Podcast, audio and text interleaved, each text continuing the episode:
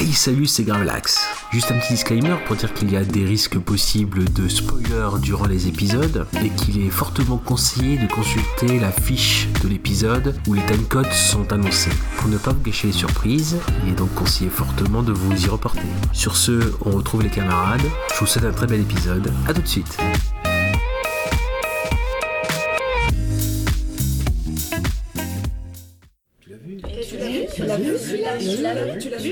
Tu l'as vu Et celui-là, tu l'as vu Ouais, tu l'as vu celui-là. Ah, mais tu l'as vu Eh, tu l'as vu Tu l'as vu Alors, tu l'as vu Hey, tu l'as vu Et celui-là, tu l'as vu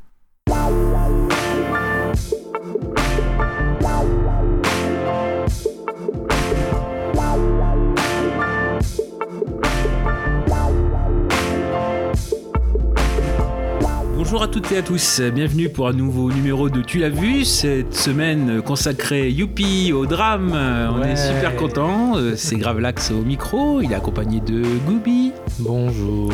et de Kaza. Coucou Et oui, et donc euh, sans trop tarder, puisqu'on a quand même un épisode qui semble chargé cette semaine, euh, non pas qu'en émotion, voilà, on va passer tout de suite au tirage au sort, on va commencer à connaître la formule, à savoir que dans très peu de temps, en effet, on va passer vraiment au vif du sujet, à savoir euh, changer en effet le côté présentation, mais pour nous c'était important en effet de, faire genre par genre, bien sûr même en les regroupant, mais comme ça en effet d'apprendre à se connaître au travers des films qu'on conseille aux uns et aux autres. Donc tout de suite euh, pouvons-nous procéder au tirage au sort de cette semaine Kaza, donne-moi un numéro entre 1 et 3.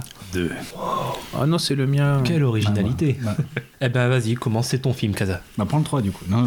Euh, donc j'ai choisi euh, Walk the Line de Jazz Mangold. Si vous connaissez pas Walk the Line, en fait c'est le biopic de Johnny Cash. Et si vous connaissez pas Johnny Cash non plus, bah, je vais vous le dire. Donc euh, en fait Johnny Cash, euh, donc il est originaire d'une ferme de, de l'Arkansas euh, aux États-Unis. Donc si vous savez pas, il, il va devenir une des grandes figures du rock and roll et de la country, au même titre que Elvis Presley ou Carl Perkins ou encore euh, Jerry Lee Lewis, d'ailleurs qu'on voit dans le, dans le film. Dès le début de sa carrière, il va faire la, la, la rencontre de June Carter, qui est interprété par euh, Reese Witherspoon. Witherspoon. Ouais, ouais, merci. Avec sa cuillère. Merci, merci. Et en fait, il va devoir faire face euh, à, des, nom- nombreux déboires avec la drogue. Johnny Cash, il est interprété par Joaquin Phoenix, d'ailleurs, euh, qui fête son anniversaire aujourd'hui, donc euh, bon anniversaire si tu nous écoutes. Voilà, 45 ans. Ouais. 47. T'es sûr J'ai vu 45 Ah, peut-être alors. Ouais, ouais, ouais. Ah, attention, fake news, hein. Oui. On va dire 45, t'as raison. Ouais, ouais. Bon, il est. Enfin bref, il va encore jouer un, un personnage euh, souffrant d'un mal-être encore euh, permanent. C'est dû notamment au, au décès prématuré de, de son grand frère. Donc je parle bien de Johnny Cash. Et d'ailleurs, on peut faire le, le- vite le, le parallèle avec euh, River Phoenix, qui était le, grand frère de Joaquin. Il a toujours souffert de sa relation avec, euh, avec son père. Toujours été très, très conflictuel. Quoi avoir ça pendant tout le film. Après, bon, bah, c'est sûr que c'est un format assez classique du biopic, c'est-à-dire qu'on va voir le cheminement euh, jusqu'au succès, le, déclin. C'est là où il va, il va, on va voir sa période ben, dans la drogue et on va voir en final la rédemption. Mais c'est pas honnêtement ce qui m'a le plus marqué dans ce film au premier visionnage, parce que je, je ne connaissais pas Johnny Cash comme euh, je pense beaucoup de personnes euh, en France. C'est plus euh, justement l'histoire d'amour. Oui, je vais être très romantique euh, dans ce numéro. Oui, parce qu'il y a du drame, mais bon, il y a aussi du romantisme. Les deux vont bien ensemble. Oui, oui. euh, bon, on va pas faire un numéro sur ton sur ton désert. Enfin, bon, euh, au moins on rigole, on rigole, on rigole dans ce numéro. Oui, donc euh, donc voilà, oui, c'est tout, c'est surtout la relation entre entre euh, donc Johnny Cash et, euh, et June Carter, parce qu'en fait, ça a influencé ma vision de de l'âme sœur, on va dire. Je sais, en fait, je, je l'ai vu assez jeune. Je l'ai vu, c'était un festival de rockabilly, de rétro en fait à Béthune. Mhm. Il faisait des, des drive-in. Oui. Donc super super festival hein, si vous passez à Béthune. Et donc il passait le voilà Walk the Line et, euh, et ce film là m'a ouais, toujours influencé sans le vouloir sur le, le fait que euh, voilà si tu veux avoir si tu veux trouver ton âme sœur c'est euh, quelqu'un avec qui euh, tu es euh, épris passionnément et en même temps faut que ça soit aussi ta meilleure amie. C'est très beau ce que vous venez de dire là, la brosse. Excusez-moi, c'est pas très viril ce que je fais, mais je suis bouleversée. j'ai même pas de mouchoir Limite, c'est pas Johnny Cash le personnage principal du film. Pour moi, c'est vraiment June Carter. J'ai l'impression que le film le présente comme ça. C'est-à-dire que euh, June Carter, c'est celle qui arrive à tenir à flot le, le- le navire, en fait, euh, Johnny Cash. Et euh, c'est grâce à elle s'il en est arrivé là, euh, et si euh, on connaît sa réputation encore aujourd'hui. C'est plus le côté, euh, voilà, histoire d'amour qui m'a touché. Mais donc, euh, oui, juste pour dire à côté du film que euh, Reese euh, Witherspoon a eu un Oscar pour son rôle. Et Joaquin Phoenix était très bien euh, parti pour l'avoir. Il était un des favoris. Et finalement, euh, il s'est fait passer euh, la statuette à, euh, Philippe Seymour Hoffman. Ah oui. Qui avait gagné euh, ce jour-là, enfin, oui, euh, pour cette édition, euh, pour Truman Capote. C'est ça. Je n'ai pas vu, donc je peux pas, voilà, comparer, mais. En, en tout cas, pour Reese Witherspoon, c'est vraiment mérité. hein, parce que, Mm. Oui. Moi, en fait, ça va peut-être te décevoir ce que je dis. Pourtant, j'adore Joaquin Phoenix. hein, c'est un de mes acteurs préférés. Justement, il m'a pas marqué plus que ça dans ce film-là. Enfin, il le joue bien. Je trouve pas que ce soit sa, enfin, ce soit sa meilleure prestation. Il, il joue bien, il chante bien, mais il m'a pas transcendé. Ouais, ouais. Compa- comparé à d'autres films dans lesquels je l'ai trouvé génial.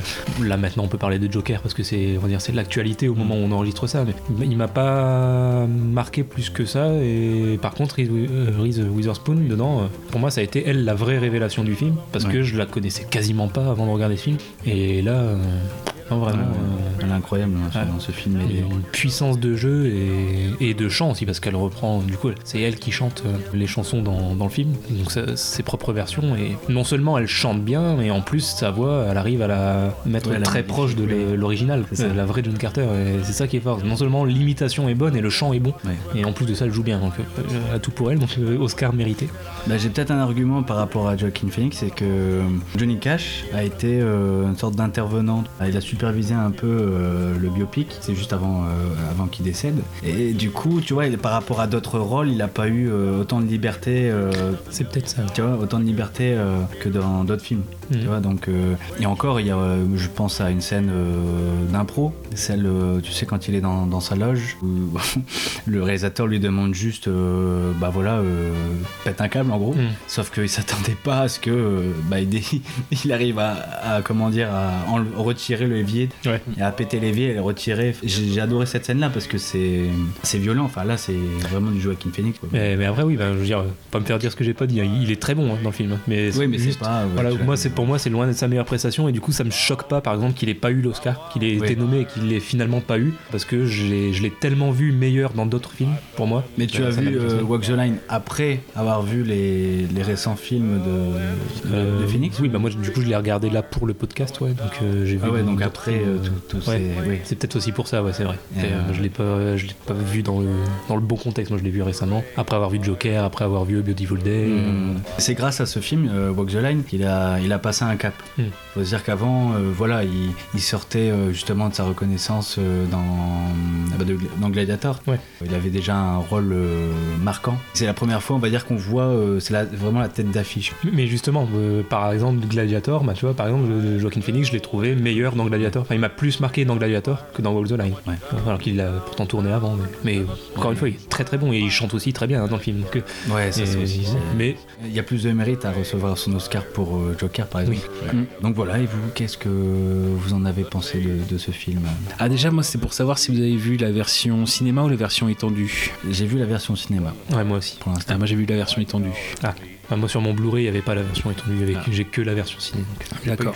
Donc oui, ça approfondit euh, notamment les scènes de, de concert, tout ce qui est aussi rapport personnel, euh, notamment une scène comme ça quand il est en Allemagne où il achète euh, une guitare, quoi, il est dans un magasin de guitare, euh, beaucoup de choses très très subtiles. Alors soit c'est des scènes rajoutées, soit c'est des scènes euh, dedans qui sont allongées. Euh, juste rebondir sur le fait que voilà, vous pouvez, enfin, vous soulignez beaucoup l'interprétation de Reese Witherspoon, mais c'est aussi, je pense, une volonté de- du réalisateur de la mettre un peu plus en avant, enfin le personnage de June Carter, parce que finalement, si on prend la réalité des il y a des moments où elle est présente, où euh, dans la réalité elle n'est pas présente. Il y a quelques années euh, où euh, elle ne recroise pas la route de Johnny Cash, mais donc justement, ça montre que l'intérêt, le centre du film, c'est en effet cette relation entre entre les deux. Surtout, bah, quand on parle par exemple d'âme sœur, c'est le côté amour total, c'est-à-dire même dans les défauts, parce que forcément, elle traîne, Ouais. en effet, où elle accepte à un moment donné de reprendre, même avec l'aide de sa famille, de reprendre Johnny Cash pour le sortir de ses démons. C'est là où on, où on voit vraiment le côté histoire d'amour et cette lutte même que Cash a euh, tout au long de sa vie contre les substances. Par exemple, on voit que peu à peu, il se, en théorie, s'impose des limites. Quand il est avec sa première femme, on voit qu'il découvre deux mondes différents, entre d'un côté le monde des tournées et tous- toutes ses dérives, et finalement le fait que quand il rentre à la maison, c'est des, c'est, assez plan-plan. Ce qui fait qu'au final, au fil du temps, non seulement il euh, augmente les tournées, et finalement ces démons le rattrapent quand il est chez lui. On pense à un de famille où bah, il se drogue dans le bureau, alors que normalement il se drogue que en tournée, et que pour que le succès continue, comme il a un côté euh, chanson assez mélancolique, et que c'est le drame qui fait, ou le mal qui fait vendre, du moins c'est comme ça qu'il est euh, identifié, et bah, il faut qu'il se fasse mal pour avoir de l'inspiration et euh, continuer aussi à, à créer. Il y a plusieurs parties dans ce, film-là. Il y a bien sûr le, rapport au père qui est assez important, le souvenir du frère où il a une énorme, un énorme sentiment de culpabilité. C'est ce qui le fait aussi plonger dans ses démons pour oublier, ou oublier temporairement. Donc il y a vraiment tout ce, tout ce côté-là aussi, le rapport des relations à la famille. Euh, je parle euh, notamment à la, la situation du divorce qui est très mal vue par la société, surtout pour une femme. On pense à June Carter qui se sépare de son, son premier mari et c'est très mal vu euh, dans la presse notamment, même dans la rue. Ouais, dans la, scène où- la fameuse scène où elle est dans le magasin et elle se fait ça. euh, sermonner par une femme qu'elle connaît même pas. Hmm. Justement, cette scène du magasin, en théorie, elle n'a pas eu lieu puisque ça nous est décrit comme ayant eu lieu en 58, 1958, et en fait, ils ne se sont recroisés qu'en 61, donc trois ans plus tard. Donc là, pareil, on voit le côté fiction. Je souligne aussi une très bonne partition. C'est vrai que après Terminator 2, on l'a peut-être un petit peu oublié. euh, voilà, c'est euh, l'interprétation de Robert Patrick. J'allais en parler après. Ah oui, ah oui, oui. oui. Et ah, je- j'en profite pour quasi une anecdote. C'est dans le générique, comment dire, le nom de Robert Patrick, il apparaît à travers les barreaux d'une prison, et en fait, Mm. ça fait passer les barreaux comme le T2. Ah, euh, il passe. euh, voilà, il y a une petite, euh, petite référence comme ça sans, sans le vouloir. Enfin, sans le vouloir aussi, ou ça peut être complètement volontaire, mais bon, il faut le savoir. Juste pour souligner par rapport à l'interprétation de Joachim Phoenix, c'est certainement peut-être, alors je vais pas dire c'est la, la genèse comme, je sais pas, les visiteurs pour euh, Christian Clavier. où après il a pu décliner. Et c'est vrai que c'est, c'est pas un film où il s'est investi, mais où il s'est investi beaucoup, et c'est ce qui fait sa marque de fabrique quasiment maintenant. Par exemple, c'est le fait de, bah, comme on l'a dit, Reese Witherspoon et lui interprètent eux-mêmes les, les chansons, et qu'au départ, lui, il avait une voix plus grave que Johnny Cash, donc euh, l'instruction c'était aux musiciens de jouer un ton plus haut. Et finalement, au fil du temps, il a réussi, juste avant le début du tournage, à redescendre de ton et à avoir la voix de Johnny Cash, et donc tous les musiciens ont dû réapprendre les morceaux un ton en dessous. Donc vraiment, comme quoi il s'in- il s'investit. Et puis oui, après au niveau personnel, comme on le dit, ça lui rappelle, ça lui a rappelé beaucoup aussi l'histoire de forcément de la perte de son frère, et qu'après coup, il a dû aller en, en clinique euh, parce que tout, tout lui est remonté. Et ils avaient une clause entre deux en fait, entre Reese Witherspoon et, et euh, Joaquin Phoenix, de s'il y en a des deux qui craquaient durant le, le tournage, bah, l'autre arrêtait. C'est beau. ça. C'est-à-dire c'est une relation même en dehors des personnages. En- Entre acteurs, ils ont, ils ont fait un pacte. Et c'est beau d'avoir, euh, sans que ce soit une relation amoureuse, d'avoir compris les personnages de s'être fondu autant pour que ça, ça en découle même en dehors des plateaux. euh, c'est pas anodin. J'ai un dernier truc à rajouter. si. Enfin, d'habitude, quand on regarde un biopic, souvent on connaît la, le- la personnalité. Et, euh, et nous, du coup, euh, enfin, je parle en France, et encore j'ai une majorité, connaissais pas euh, Johnny Cash? À titre de comparaison, on va dire que Johnny Cash aux États-Unis, c'est un peu un Léo Ferré ou limite un Aznavour. je veux dire, c'est quelqu'un qui parle, qui traite de l'Amérique profonde dans ses chansons. C'est ça qui touche. Dans sa carrière, il a été toujours présent. Enfin, il a, il a toujours voulu se détacher de la, de la politique et la politique a toujours voulu, euh, on va dire, euh, essayer d'a- d'avoir son, on va dire son aval, quoi, son poids. Et ça, d'ailleurs, il y a un super documentaire sur Netflix. C'est Johnny Cash contre Nixon Ah. et on, ça traite de, de ça et t'apprends à connaître différemment euh, Johnny Cash. Mm. Voilà, je trouvais que justement le film avait un certain mérite pour ça. Après, j'avais envie d'écouter du coup ses, ses chansons, notamment une du coup qui touche beaucoup. Et ça, je le, je le dirais dans les recos. Ce serait une recommandation musicale pour ma part.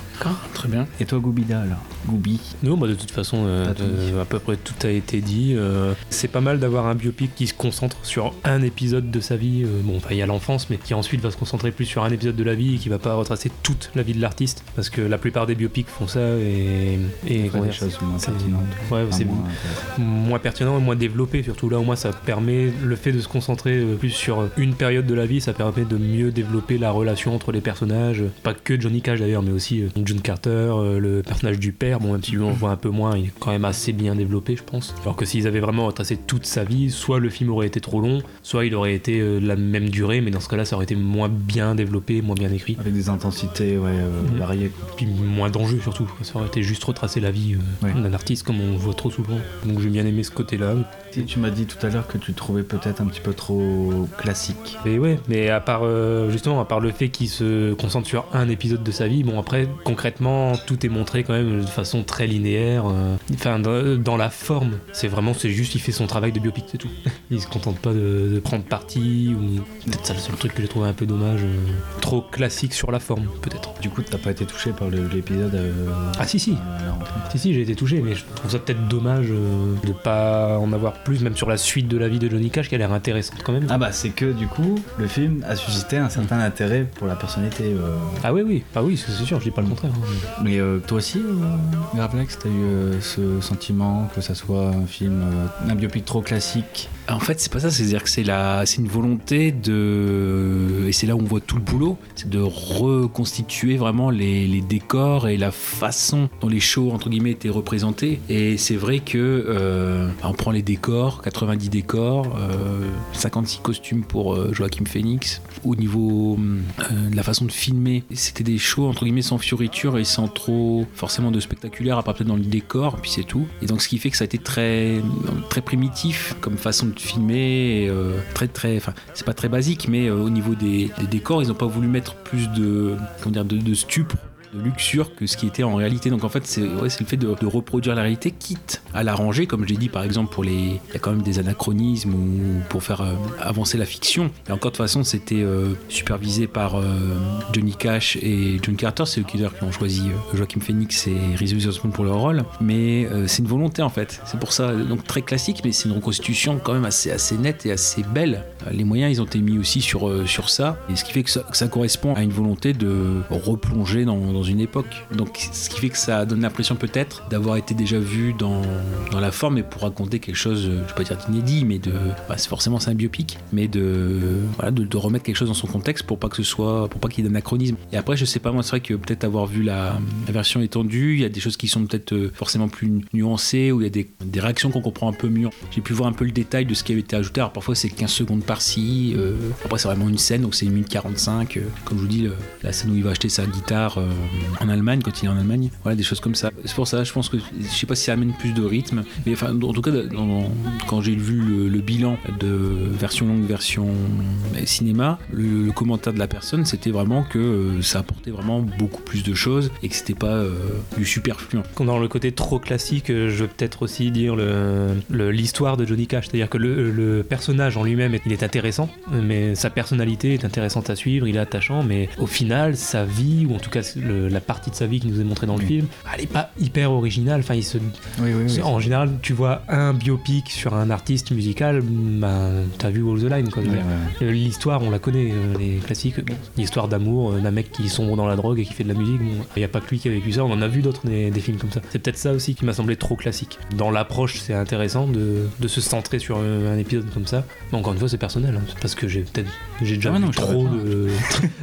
Je t'en veux pas. je- Peut-être parce que j'ai vu trop de, de films déjà avec une histoire similaire. Peut-être pour Oui, ça. oui, je comprends. Encore une fois, je pense que c'est pas forcément le fait d'avoir une histoire où euh, une star de la musique tombe dans la drogue ou, ou toute forme de dépendance, c'est aussi les causes. Donc euh, c'est ce qui est creusé, notamment le, le lien avec son frère, euh, le rapport avec son père, le, le type de mariage aussi, parce que finalement euh, sa première femme Viviane, ils sont quand même assez a- amoureux, euh, c'est quelqu'un qui le veut, et finalement il se fait rattraper par euh, la célébrité, et comment dire, il veut, il veut goûter à une autre forme de drogue qui justement est la célébrité. Donc comment la faire perdurer? Ça parle aussi de la vie d'artiste, de comment dire d'aller chercher des choses. euh, voilà, c'est pas entre guillemets ce qu'il chante, c'est pas Tata Yo-Yo, donc c'est des choses qui sont qui demandent euh, d'aller chercher avec les tripes. Mais pas le problème, ça, c'est chercher avec les tripes, d'accord, mais il faut que ça, ça, monte, ça parle, etc. Donc il faut vivre des choses aussi parfois qui blessent. En effet, lui, il joue beaucoup, beaucoup avec le feu. Où entre guillemets il se sert de ses dépendances pour être créatif. Parce que voilà c'est peut-être en étant en état d'ébriété l'inspiration lui vient plus facilement. Donc il y a ça aussi. Et après le problème c'est que comme c'est une addiction on perd le point d'équilibre. Et euh, ce dont il aurait besoin peut-être pour euh, trouver euh, l'inspiration bah il se laisse déborder après voilà. Donc en fait c'est- plus je pense à chercher dans la cause de ses démons et comment est-ce qu'il peut les, soigner. Mais on, s'aperçoit que c'est pas un chemin solitaire il a besoin d'une épaule qu'il accepte Hein, on voit que c'est pas facile pour elle de, de le reprendre ou de d'avoir une relation sentimentale avec lui. Et donc c'est quand ça arrive c'est un, c'est un choix voulu raisonné et encore plus beau. Il y a un peu ce côté là je pense c'est le chemin les raisons les chemins pour arriver parce que c'est vrai que sinon le, le fait d'avoir euh, une star du rock qui est euh, sous stupéfiant c'est vrai que c'est un- ça peut être euh, un pitch classique ou un ressort classique. Là bon, c'est forcément c'est adapté à, à Johnny Cash. Allez, section spoiler. Une scène préférée? Moi, si je dis pas de conneries, quand il réunit sa famille pour Thanksgiving, je crois, ou Noël oui, oui. Enfin, Thanksgiving. Euh, Quand il les réunit, donc il y a une sorte de réunion de famille autour de la table, dîner, et qu'il y a une sorte de duel à table entre euh, Johnny Cash et son père. Je trouve que la, la tension dans cette scène-là, elle est, elle est particulièrement forte et, bah, pour la performance des deux acteurs. Autant Joaquin Phoenix que Robert Patrick là-dedans, on voit vraiment le, comme s'ils étaient prêts à se foutre sur la gueule les deux. Alors, ils doivent très bien s'entendre dans la vie de tous les jours. hein, mais- à ce moment du récit en plus justement euh, avoir une tension à ce moment-là soi-disant en plus à un moment où Johnny Cash est censé s'être repris en main ne plus se droguer et le père qui voit à ce moment-là qui va sniffer un coup euh, derrière la cuisine donc ce- cette scène de dialogue à table ce, ce duel à table entre le père et le fils je pense que c'est la scène qui m'a le plus marqué D'accord.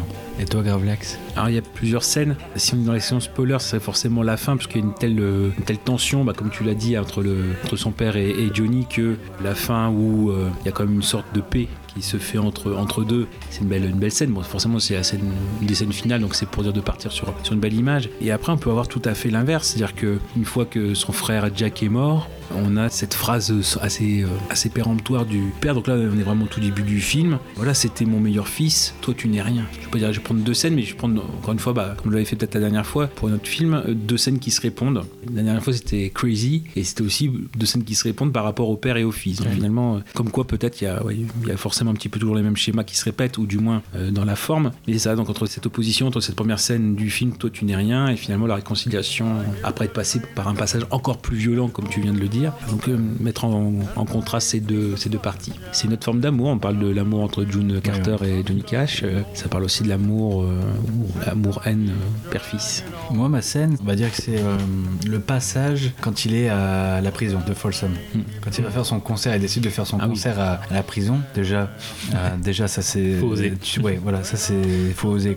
Et en plus, pour chanter des chansons où il raconte une histoire où il a tué quelqu'un et voilà. Là, on voit le culot du personnage. Mais ce qui m'a le plus touché, c'est une scène muette en fait. C'est juste un regard. D'ailleurs, c'est la, la première scène que l'on voit du film. C'est juste ce regard plongé vers le, la scie là. Il regarde vers le bas. Et- si, si circulaire. on, on voit et là on voit juste le visage de, de Joaquin Phoenix. Enfin, tu comprends vraiment la souffrance qu'il a en fait. Juste sans parler, tu vois sa souffrance. Tu vois ça, un mélange de, de souffrance, de tristesse. euh, De, tu vois tout de suite son mal-être et ce pouce là sur le, le- la scie. Limite, si je pouvais garder juste l'image, euh, voilà, euh, sans, sans parole, euh, je la trouve magnifique. Elle m'a toujours marqué cette scène-là. Je sais pas pourquoi, mais je, elle, est, elle est puissante en tout cas. Pour la petite histoire, ça, c'est ils ont demandé à, moi, je crois que c'est Joaquin Phoenix ou James Mangold qui avait demandé aux acteurs qui jouaient les gardiens de ne pas accepter que les figurants qui jouent les prisonniers aillent aux toilettes ou mangent pour les maintenir un petit peu. D'accord.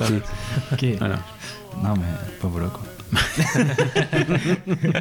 Bah, voilà. Non non mais voilà. sur cette image On va passer au, au deuxième film alors. Merci en tout cas, merci d'avoir visionné euh, mon choix. Bah, c'est bah, c'est normal, sinon il n'y a pas de podcast. hein. Oui, c'est vrai.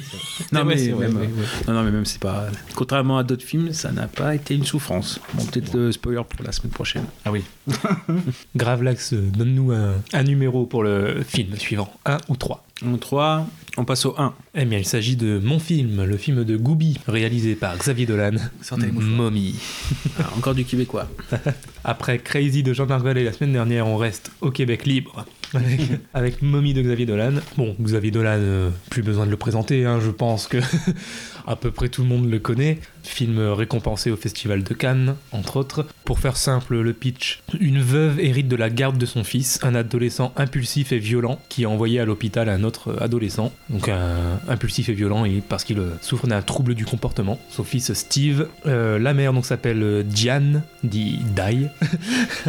son surnom Dai. Je vais passer tout de suite à, à ce, ce qui m'a plu personnellement. Je pense déjà que ce qui est indéniable, c'est la, prestation en fait des trois acteurs. C'est ça qui met clairement le, film en avant et qui marque un peu les esprits. C'est que vraiment on a affaire à un trio et les trois sont au même niveau. On a vraiment trois prestations de- d'exception. On a une Anne Dorval donc dans le, dans le rôle de la mère, Dai, qui pour moi en tout cas est l'une des meilleures prestations d'actrice que j'ai vues de ma vie. Vraiment, elle m'a marqué comme rarement j'ai vu ça. J'ai vu le film, je crois, cinq fois. Vraiment, les cinq fois, elle, elle me sidère, elle me laisse sur le cul. voilà, donc euh, elle, est, elle est très touchante, très attachante. Parce qu'elle joue donc un- une, une Diane qui se retrouve un peu obligée de, de garder son fils, un peu malgré elle, donc parce qu'il est renvoyé du, centre dans lequel il était. Et je pense que si elle est aussi attachante, je pense que c'est parce qu'on la voit jouer le rôle d'une femme forte, mais qu'on va voir faiblir petit à petit. Et surtout, euh, bah, au vu de, l'amour qu'elle a pour son fils, c'est ça qui va la- l'aider à, tenir, je pense. Euh, ensuite, on a donc un Steve joué par Antoine-Olivier Pilon. Donc, il avait joué pour Xavier Dolan donc dans le, clip de College Boy d'Indochine. Et euh, donc, ensuite, il a enchaîné avec euh, Mommy, qui lui aussi est très attachant. Il a tout du petit con détestable, en fait, à cause de, de son trouble. Et justement, le fait qu'il souffre de ce trouble du comportement, c'est un peu ça qui l'excuse, entre guillemets, et qui, qui va le rendre attachant alors qu'il a tout pour être détesté. Et aussi grâce au fait qu'on on le voit se rendre compte de sa nature, en fait. Il lui-même a conscience du, du fait d'être euh, différent, entre guillemets. Bon, pas vraiment différent, mais. Et donc, on, on sait qu'il fait pas exprès de. Quand, quand il fait une connerie, quand il pète un câble, on sait que c'est pas volontaire et c'est ça qui va le rendre attachant quelque part. C'est de le voir euh, souffrir en silence. Il, il va jamais dire clairement qu'il se sent mal, mais, mais bon, euh, ça se voit. Et ensuite, donc, le personnage de Kyla, qui est joué par Suzanne Clément, qu'on a pu voir en France d'ailleurs euh, plus récemment dans le film Le sens de la fête de Mhm. Toledano et Nakash, qui c'était surprenant justement de l'avoir, après l'avoir vu dans un film québécois comme ça, donc avec l'accent québécois très prononcé, de l'avoir dans un film français et totalement sans accent, c'est ce qui avait surpris. Mais en tout cas là, elle joue donc le rôle de Kyla, qui est une voisine qui vient donc en face de, de chez euh, Gian et Steve. Euh, on en sait peu sur elle euh, au départ, mais en tout cas on en sait suffisamment pour comprendre sa motivation, comprendre son, son envie d'aider ce- cette mère et son fils. Et donc son duo avec, le, avec Steve, c'est ça aussi qui va la rendre très sympathique parce que ce sont deux gens qui sont justement considérés comme différents, parce que chacun souffre de quelque chose. Steve donc souffre de son trouble du comportement, Kayla souffre de bégaiement suite à, la perte de- d'un de, ses enfants. Et donc voilà, on va voir euh, ces, ces deux gens qui souffrent de, quelque chose, qui vont s'entraider, qui vont chercher à s'en sortir en s'entraidant. Donc elle va lui donner des cours, c'est une ancienne prof, et lui va quelque part l'aider un peu justement en participant à ses cours et en donnant du sien pour essayer de, rester calme et, d'assister correctement au cours, va un peu aider euh, Kayla donc à, enseigner, retrouver ce goût de l'enseignement. Un autre point que j'ai plutôt bien aimé, bon même si là c'est très très secondaire, c'est justement la capacité de Xavier Dolan, et c'est pas le seul film dans lequel il fait ça, justement de, glisser un tout petit peu le thème de l'homosexualité, mais pas trop justement. En fait c'est ultra secondaire dans ce film, c'est à peine sous-entendu. Il y avait déjà un peu ça avec le film, son tout premier film J'ai tué ma mère, même si là c'était quand même plus explicite. C'était quand même l'un des thèmes du film, mais c'était secondaire. Et je trouve que ce qui est bien avec Xavier Dolan, c'est justement le fait de, de ne pas mettre l'homosexualité en avant, de pas en faire le thème principal du film. C'est un peu justement une façon de banaliser l'homosexualité, de la rendre normale, ce qui est normal. Et donc là, dans ce film, c'est encore plus le cas parce que c'est même pas secondaire, c'est tertiaire carrément. C'est c'est à peine sous-entendu, on le voit juste dans, dans deux scènes très rapidement. Déjà, il y a la scène de la chanson de Céline Dion, où justement on voit quand même Steve, cheveux gominés, avec Mhm. le collier, le Marcel Pimon euh, un peu maquillé, et puis dans, dans sa façon de danser, de chanter, bon, quand même un côté très efféminé, et surtout, à la limite avec cette scène-là, il y aurait pas forcément le côté homosexuel, mais en tout cas juste efféminé. Le côté homosexuel, on le voit un peu plus dans une scène où il est dehors avec sa mère, c'est quand il revient d'ailleurs chez lui, seulement quand sa mère va le chercher le- là où il s'est fait virer. Ils reviennent à la maison et dans la rue, il va croiser un jeune homme, il va, il va avoir une sorte de regard avec un sourire et un petit clin d'œil. Voilà, c'est sous-entendu, on comprend quand même clairement qu'il cherche quelque chose et c'est tout. On voit juste, juste un clin d'œil, un sourire, donc suffisamment pour comprendre quand même le côté homosexuel, mais c'est tout. On n'en parle pas plus dans le film. Et donc j'aime bien cette capacité à Dolan de, de disséminer ce petit truc-là et, et de le rendre normal justement en, en s'étalant pas sur le sujet. Que- Qu'est-ce que vous avez pensé du film euh, personnellement? Bah déjà, moi, ça a été euh, parce que finalement, le, le projet du podcast, ça remonte, à, on va dire, il y a six mois. Et c'est vrai que quand on avait fait la liste des films qu'on voulait voir, moi, ça a été le premier film que j'ai vu. Donc déjà, ça, ça remonte à six mois, mais ça m'avait intrigué. Et surtout, c'est que finalement, bah, Anne, comme tu dis, Anne Dorval, qui est la, comment dire, la, la- une des actrices principales de Xavier Dolan, euh, qui a fait ses cinq premiers films. Ouais. Bah, moi, ça, moi, je la connaissais par le, le cœur à ses raisons, qui est une parodie euh, québécoise dans les années 2000 des Feux de l'amour où elle joue le rôle de cricket, enfin notamment, elle a plusieurs, plusieurs rôles, donc complètement extra- euh, extravagante, et même c'est là où on voit vraiment le, le travail de comédienne. Je conseille d'ailleurs, euh, bah, au- au-delà de la, de la série à trois saisons, il y a un, un bêtisier de une heure sur, euh, sur YouTube, mais on voit que toute l'énergie que ça demande de surjouer, quoi, mais euh, bon, forcément parce que c'est une parodie. Et donc moi j'avais cette image-là de- d'Anne Dorval. Cricket, ma tante, je, je sais qu'il est difficile pour vous d'accepter la présence de Drusilla à l'hôpital, mais soyez sans crainte. Notre relation est purement professionnelle. Bride, j'ai confiance en vous. Et en cette veille de l'opération que vous pratiquerez sur ma sœur jumelle Ashley, je, je crois qu'il serait beau de se détendre avec une activité de couple. Joignez-vous donc à moi pour une excitante partie de Scrabble. Je jouerai la première car je suis jolie. Donc euh, forcément, quand je la vois arriver euh, dans un rôle plus sérieux, du moins plus beaucoup plus fouillé et avec plus de choses derrière, donc voilà, j'ai dû euh, enlever un petit peu l'image de cricket. euh, mais déjà, c'était une belle entrée en, en matière. Ensuite, c'est vrai que en vision vision à plat, c'est vrai que dans le film, il y a une petite quand même histoire de, de loi qui fait que, enfin, les parents peuvent retirer, confier à l'État leur enfant s'ils ont sujet à des troubles. Et là, en effet, c'est le cas, c'est TDAH, le, le trouble du déficit de l'attention avec ou sans euh, hyperactivité. Donc en gros, le, euh, une fois qu'on sait ça, bah, on, voit un petit peu ce que ça, hum, ce que ça atteint. C'est euh, des difficultés de socialisation et une mauvaise estime de soi. Donc c'est vrai que sans le savoir forcément le- de quoi euh, traite ce, syndrome, on peut trouver par exemple le personnage de Steve en effet assez, euh, assez égotiste, en fait tourné sur lui-même. Mais après il y a des, euh, des choses qui expliquent et que euh, avec ce trouble de l'affection, bah, on s'aperçoit qu'il sera jamais euh, comblé en fait par euh, l'affection que pourra lui apporter sa mère. Et après il y a beaucoup de choses qui sont sous-texte et qui ne nous sont pas données tout de suite. Il y a plusieurs niveaux de lecture. Par exemple la première scène du film où euh, le personnage de Diane a un accident de voiture, en fait elle perd sa voiture. Et après, on sait, entre guillemets, en, raccordant un petit peu les pièces, en voyant que c'est une famille monoparentale, que le père euh, est décédé, que c'était des anciens euh, nantis, on peut dire ça comme ça. C'est la peur du déclassement, en fait. Euh, Finalement, euh, Diane, elle est dans la classe moyenne, et peu à peu, bah, il va y avoir des choses. La voiture, c'est un symbole de liberté, bah là, on lui enlève encore une liberté, et ça va lui amener un obstacle pour euh, vivre. Donc, il y a une grosse peur du, du déclassement, par exemple. Donc, en plus, se rajoute le retour de Steve. Là aussi, bah, ce qu'on voit, c'est que ce côté euh, égotiste de Steve au départ, bah, ça va nous amener à. Il y a deux tours de force. D'un côté, ça nous permet de rendre plus explicite ou donner une raison au fait qu'ils aient une relation familiale euh, mère-fils quand même assez spéciale. Il y a des. J'aime pas trop ce terme, mais il y, a, des passages quand même assez malaisants qui lui touchent la poitrine, qui le- qui l'embrasse, euh, même si elle le reprend assez vite. Puis même aussi quand il, se masturbe dans sa chambre, qu'elle rentre, puis qu'elle qu'elle est pas gênée du tout. Euh, c'est nous rendre peu à peu, peu à peu non seulement normal des. Je crois que c'est dans le documentaire sur, sur Mommy où euh, Dolan dit euh, voilà, le film parle de belles choses mais qui ne sont pas acceptables. Donc il y a ça. Et non seulement après, bah, de nous rendre entre guillemets plus sympathique Steve à partir du moment où bah, on s'aperçoit de son mal-être première chose, et du fait qu'il cherche quand même à se tourner vers non seulement Kayla et aussi sa mère, c'est où on a trois solitudes qui se, avec des problèmes qui se rejoignent pour atténuer justement le, problème, enfin leur, leur problème. Et donc justement ils sont beaux quand euh, ils luttent ensemble. De ça aussi dont traite le, le film, c'est des personnages en effet qui vont lutter un maximum contre la vie, mais qu'à un moment donné la vie va les rattraper. Juste dire aussi que j'étais forcément un peu dérouté, je pense, par le format carré cette fois. Quand on veut peut-être, euh, on veut faire référence à des films plus anciens, on recadre en 1.33, là du 1 sur 1, euh, qui peut passer parfois en 16 neuvième, enfin en, en 1.85 pour quelques passages, mais qui sont pas, euh, c'est pas superflu, ça traduit des choses du personnage aussi. Oui, c'est ça. Donc, euh, Justement, je me l'avais noté, mais comme je l'ai dit, j'en parlerai plutôt après parce que c'est une scène euh, Mhm. en particulier. Donc on en parlera plutôt dans une partie spoiler.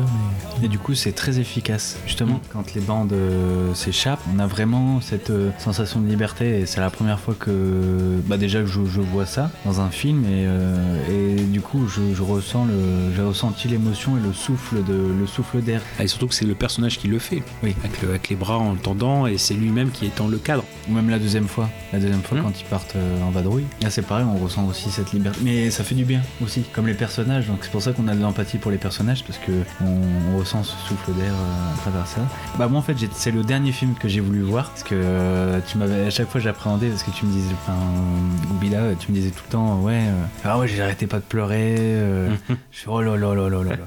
Et euh, du coup, j'avoue que c'est le dernier film que j'ai que j'ai vu. Et finalement, euh, même si je trouve le film très beau, euh, ça m'a pas fait le même effet. Mais non, moi, celle qui m'a le plus touché, honnêtement, c'était même pas la mère, c'était la voix Kyla. Ouais. Honnêtement, c'est Kyla dès son premier, euh, sa première apparition. Mais après, c'est surtout quand elle, bah, elle chope. Oui, la euh, fameuse- oui. la fameuse scène. D'ailleurs, bah, je dis tout de suite, c'est ma, voilà, c'est ma scène euh, préférée parce que on sait qu'elle a, elle a- elle a quelque chose derrière son, son bégaiement, mais elle le cache et qu'est-ce qui va se passer Qu'est-ce qui Et là, elle se lâche. C'est ça qui est fou en fait dans cette scène-là. C'est c'est là qu'on voit passe. tout, tout le talent de Suzanne Clément. Ouais. C'est que même une fois qu'elle pète son câble, t'as l'impression qu'elle extériorise et en même temps elle en garde en elle. Tu vois, c'est, Ouais. tu vois, c'est- elle explose pas complètement. Tu vois que qu'elle arrive à, à extérioriser tout, tout ce qu'elle a envie de dégager et en même temps elle arrive à se retenir de, parce que elle voit quand même Steve euh, en face d'elle et bon, elle le connaît, elle sait les problèmes qu'il a, donc elle a pas envie de trop lui en foutre sur la gueule non plus. Donc, et c'est là que je vois la- le talent de, Suzanne Clément dans cette scène-là, Ouais. réussir à, à faire ressentir ça euh, très fort. Ah, c'est deux, deux violences qui s'affrontent. Ça, claque parce que c'est le moment aussi où euh, Steve, lui, il, il- il teste les limites. Donc euh, il y a cet excès de alors, folie, euh, voilà, de façon de parler qui est dû à, à son syndrome. Mais elle, ouais, en effet, c'est le moment où euh, c'est trop, quoi. Enfin, il y a tout qui remonte et il y a sa nature qui parle où forcément elle est, elle est freinée. Et aussi penser que bah, la perte de, de son fils, quand elle se réfugie justement en face, c'est aussi pour connaître un petit peu, entre guillemets, l'adrénaline de ce qu'elle aurait pu connaître si son fils était encore vivant. Donc elle projette aussi beaucoup de, de ça en, Steve. Donc la, limite aussi, elle, peut être là ou euh, peut-être qu'elle euh, qu'elle projette en effet son propre fils. Donc elle, limite la violence, même si elle est ju- justifiée selon elle. Elle sait que c'est pour le bien parce que si elle pose pas de limite. Et ouais, c'est le personnage qui m'a le plus touché parce qu'elle est entre les deux. D'un côté, elle, euh, elle veut pas se projeter comme, euh, comme la mère de, de Mhm. l'enfant, mais d'un autre côté, elle a, elle a cet attachement pour lui. Et à la fin, elle dit oui, euh, ta mère sera fière de toi. mm, Et on sent que même elle, elle est fière de, de lui déjà. Il y a un rapport comme ça particulier. Enfin, elle, elle a un rapport particulier envers le, envers le, le garçon. Ouais, il y aura une autre scène comme ça où elle sera vraiment entre deux, c'est-à-dire que où euh, par la force des choses, Steve et Diane bougent par rapport à l'action. On n'en parle pas, bah, c'est plutôt vers la fin du film. Et elle, elle reste paralysée. On voit son désappointement, euh, et elle limite elle-même en train de subir entre guillemets un nouvel euh, peut-être arrachement intérieur comme ça. Mais euh, elle, elle, en fait, elle reste entre deux en disant voilà, elle est, elle est paralysée, mais ça lui, ça la touche. Elle arrive tout à fait à avoir cette ambivalence de, de personnage et à mettre, à jouer sa propre partition, même si elle peut correspondre un petit peu à la synthèse des deux. C'est assez fin comme rôle à, à interpréter, c'est pas, pas simple. Mhm. Non, c'est une sacrée performance. À noter aussi la performance de, de Xavier Dolan de réussir à- dans chacun de ses films à nous mettre une chanson qu'à la base on n'aime pas et de rendre la scène cool avec là c'est la chanson de Céline Dion. Dans Juste la fin du monde euh, on avait la fameuse chanson du groupe Ozone là Noma Nomaye là.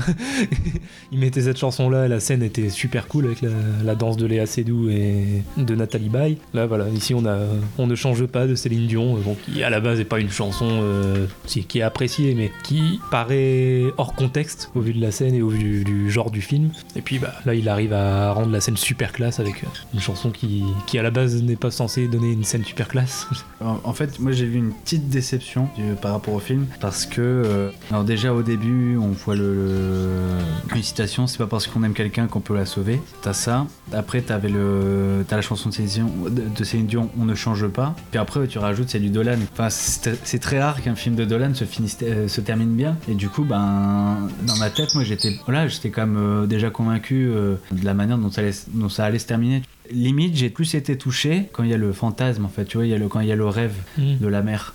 Limite là ça m'a fait quelque chose. Parce que déjà déjà j'étais surpris parce que je dis ah, Xavier Dolan euh, déjà ça se termine heureux tout ça. Je fais waouh et ça m'a touché parce que c'est une fierté pour les deux femmes en fait tu vois. Je me suis dit il y a tellement d'émotions fortes comme ça. Ils ont tu voyais qu'ils avaient vraiment euh, mis leur cœur pour que le fils s'épanouisse tout ça. Et pour que ça se passe bien moi c'est là où vraiment je sentais vraiment j'avais les larmes aux yeux. Et au moment où on est revenu sur terre je fais ah et je me suis dit, ah bon bah voilà c'est après après tout c'est un film de, de Xavier Dolan donc du coup bon bah, Bah. on va finir au Là, de toute façon, on, passe à- on est passé dans la partie spoilers, hein, donc euh, on prévient pour ceux qui voudraient quitter euh, ce Oui. petit moment. Oui, moi, oui, ben, je, te, je te disais à chaque fois, euh, j'ai vu le film cinq fois, à chaque- euh, les cinq fois j'ai chialé.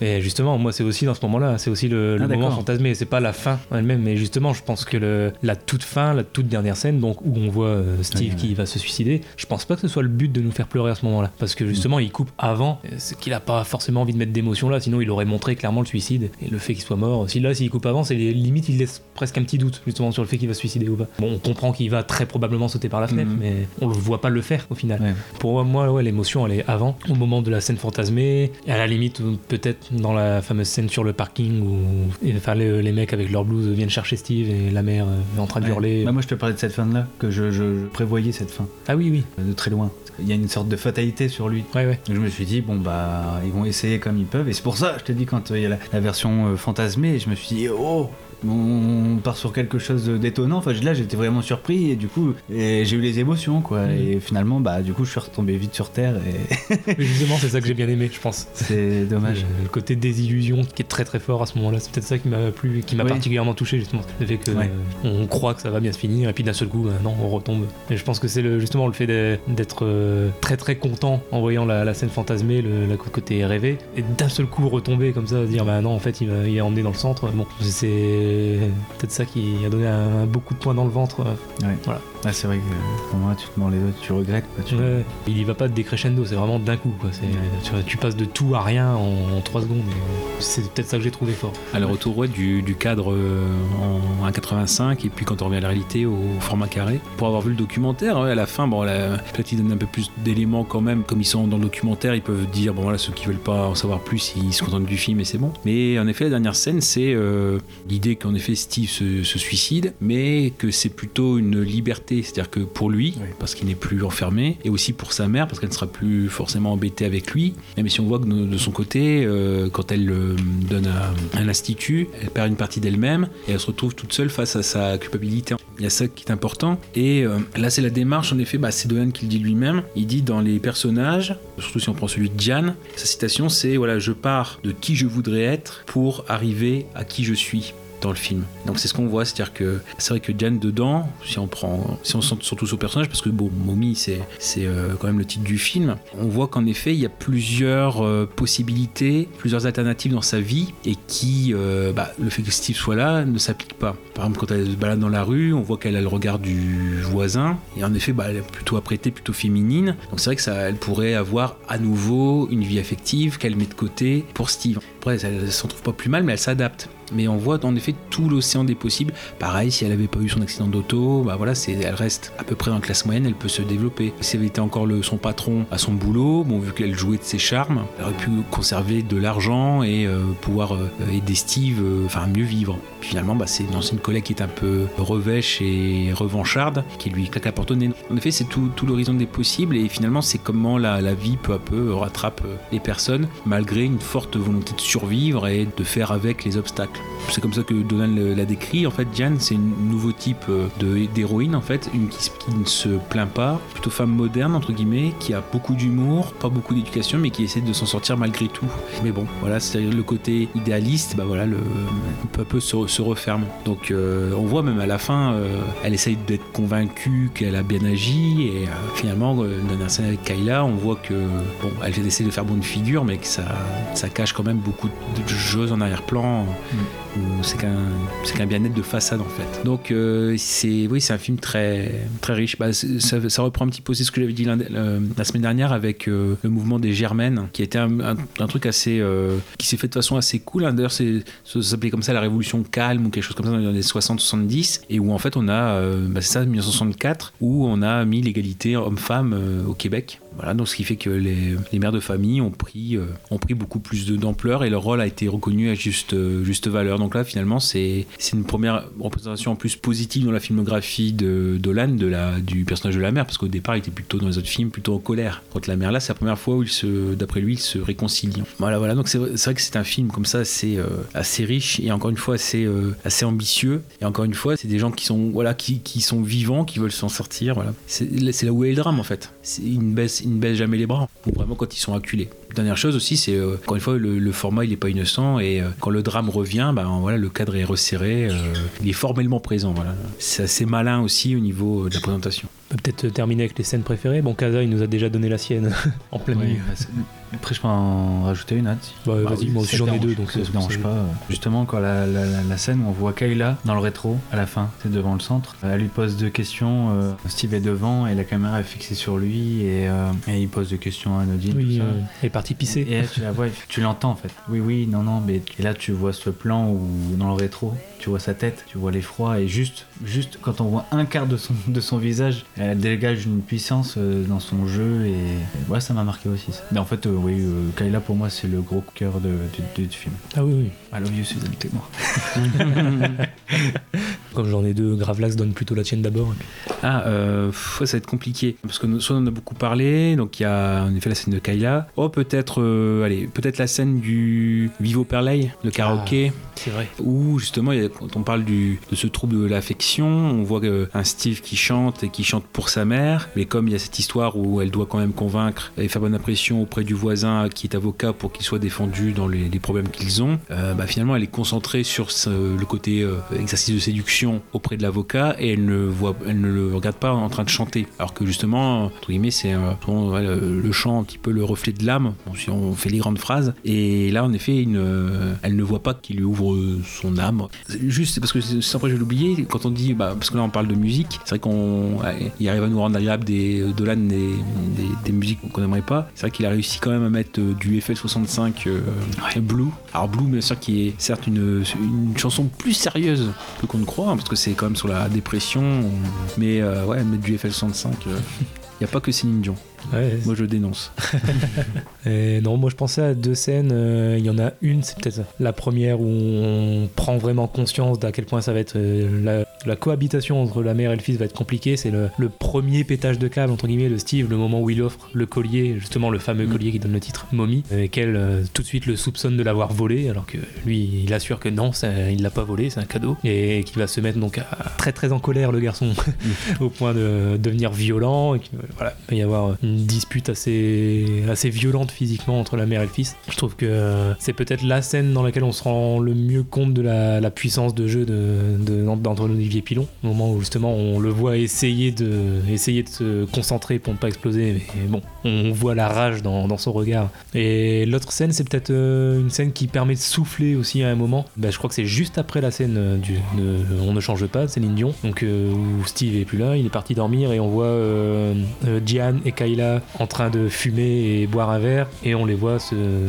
se marrer pour pas grand chose, en plus pour des, des blagues quand même pas très très drôles, mais on les voit partir en fou rire. euh, et ça fait du bien à ce moment du film justement où on a accumulé quand même pas mal de scènes dramatiques et d'enjeux dramatiques. Cette scène de rire quand même, en plus elles ont quand même toutes les deux un rire assez communicatif, donc même si les vannes en elles-mêmes sont pas très drôles, bon, rien, rien que leur rire ça nous permet de, de rire un peu aussi en- au milieu du film, ça fait un peu de bien.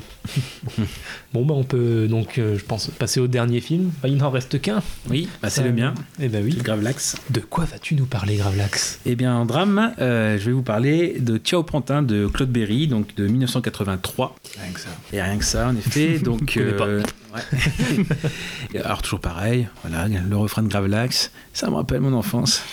Euh, parce qu'en effet, c'est un film que j'ai découvert, euh, bah, j'étais vraiment euh, petit, je devais avoir euh, peut-être 5 ou 6 ans. J'étais gardé par une amie de, de ma mère, enfin de ma mère, de mes parents. Pareil, pour me divertir, bah, c'était à l'époque des VHS. Et je vois, ah bah tiens, il y a une VHS avec Coluche, il est rigolo lui. on peut la mettre pour rigoler. Et puis en, en fait, voilà, ça a été aussi bah, comme canicule, alors que c'est un peu plus tard, été vraiment une claque, ne serait-ce que par le- l'ambiance du film. on peut pas dire qu'on rigole beaucoup. Et surtout aussi, bon, bah, j'en reviendrai dans la partie tête spoiler, mais la fin surtout, qui euh, forcément par un côté mystérieux, euh, et même encore maintenant, c'est-à-dire pour le podcast, euh, finalement j'ai revu le film, et une fin qui m'a hanté et que j'ai encore redécouverte. Enfin, j'ai découvert d'autres aspects. Donc, je vais pouvoir en- en les partager parce que finalement, peut-être que des personnes qui soit l'ont vu, soit vont peut-être le voir, verront pas ce, ce détail en fait. C'est un détail qui change tout. Et comme ça m'a hanté dès l'enfance, bah, plus tard, euh, vers l'adolescence, bah, j'ai cherché vraiment à comprendre cette fin ou, ou même un passage au milieu ou qui est un twist aussi pour savoir bah, qu'est-ce qui s'est passé. Finalement, j'ai acheté le bouquin euh, qui est un bouquin de un roman de Alain Page pour avoir toutes les réponses. Ça m'a vraiment euh, travaillé l'esprit. Comme quoi, je dis voilà, faire gaffe à ce qu'on montre aux enfants. Et finalement, elle, elle a voulu mettre la cassette pour être tranquille une heure et demie. Et finalement, l'heure et demie après, je l'ai embêté autant pour savoir bah, alors qu'est-ce qui s'est passé, pourquoi ça, pourquoi ça, pourquoi ça. Donc l'histoire rapidement de Thiao Pantin, donc avec C'est donc l'histoire du pompiste, donc euh, Lambert, qui va croiser la route de Ben Soussan, Youssef Ben Soussan, qui est un finalement un jeune dealer. On va le découvrir euh, assez vite. Et donc en effet, leurs destins vont être euh, liés par un événement qui va arriver à l'un des deux. Donc en effet, on va voir que bah, chacun ont soit une activité noire ou du moins illégale, ou de l'autre un passé et un vécu noir, des, secrets qui font par exemple que Lambert lui va être alcoolique. Et finalement pour revoir ce film, je me suis intéressé aussi au moment où il arrive dans la vie de, Coluche, à savoir que c'est un moment très dur pour lui-même et finalement durant le tournage il se baladait en, en tenue de pompiste. C'est vraiment s'il était Lambert euh, quasiment 24 heures sur 24 pour rester dans le personnage. C'est un moment très compliqué dans sa vie puisqu'il y a son divorce, il y a euh, aussi le suicide de Patrick Devers qui était son ami, à qui donc avec qui il s'était, enfin il s'était installé avec son ex-femme, l'ex-femme de Patrick Devers. Pour un cadeau d'anniversaire, il avait offert une carabine à Devers et finalement c'est avec cette carabine-là que Devers va se suicider. Et puis comment dire, beaucoup d'amis qui s'écartent de lui et notamment je suis rentré dans ce film-là, euh, Thiao Pantin, non pas que par Thiao Pantin, mais j'y ai pas pensé, j'ai fait le, le rapprochement par le film qui vient quasiment avant, qui est La femme de mon pote en fait de Bertrand Blier avec euh, Thierry Lhermitte et euh, Isabelle Huppert, produit par Claude Berry, puisque voilà c'est aussi le lien. Et en fait c'est euh, Paul Ederman qui était l'impresario de Coluche qui voulait à tout prix le faire tourner avec Blier. Au final, ce film-là devait se faire avec Patrick Devers, Coluche et Miu Miu a un lien aussi avec Bertrand Blier et avec Coluche. Et finalement, la trame du film, l'histoire du film, reprend un peu quand même ce qui s'est passé entre Coluche et Devers. À savoir qu'Isabelle Huppert sort au départ avec euh, l'ermite, ils sont amis tous les deux. Coluche, il veut lui présenter justement sa nouvelle copine. Et euh, en 10 ans d'amitié, bah, voilà, Coluche a vu euh, défiler euh, des personnes dans la vie de l'ermite. Et c'est la première fois en 10 ans où il tombe amoureux d'Isabelle Huppert. Euh, voilà, peu à peu, ça se fait peu à peu dans le film. Et finalement, bah, Coluche, dans ce film-là, il est en demi-teinte, parce qu'il est beaucoup affecté euh, par euh, ce, qui, se passe dans sa privée.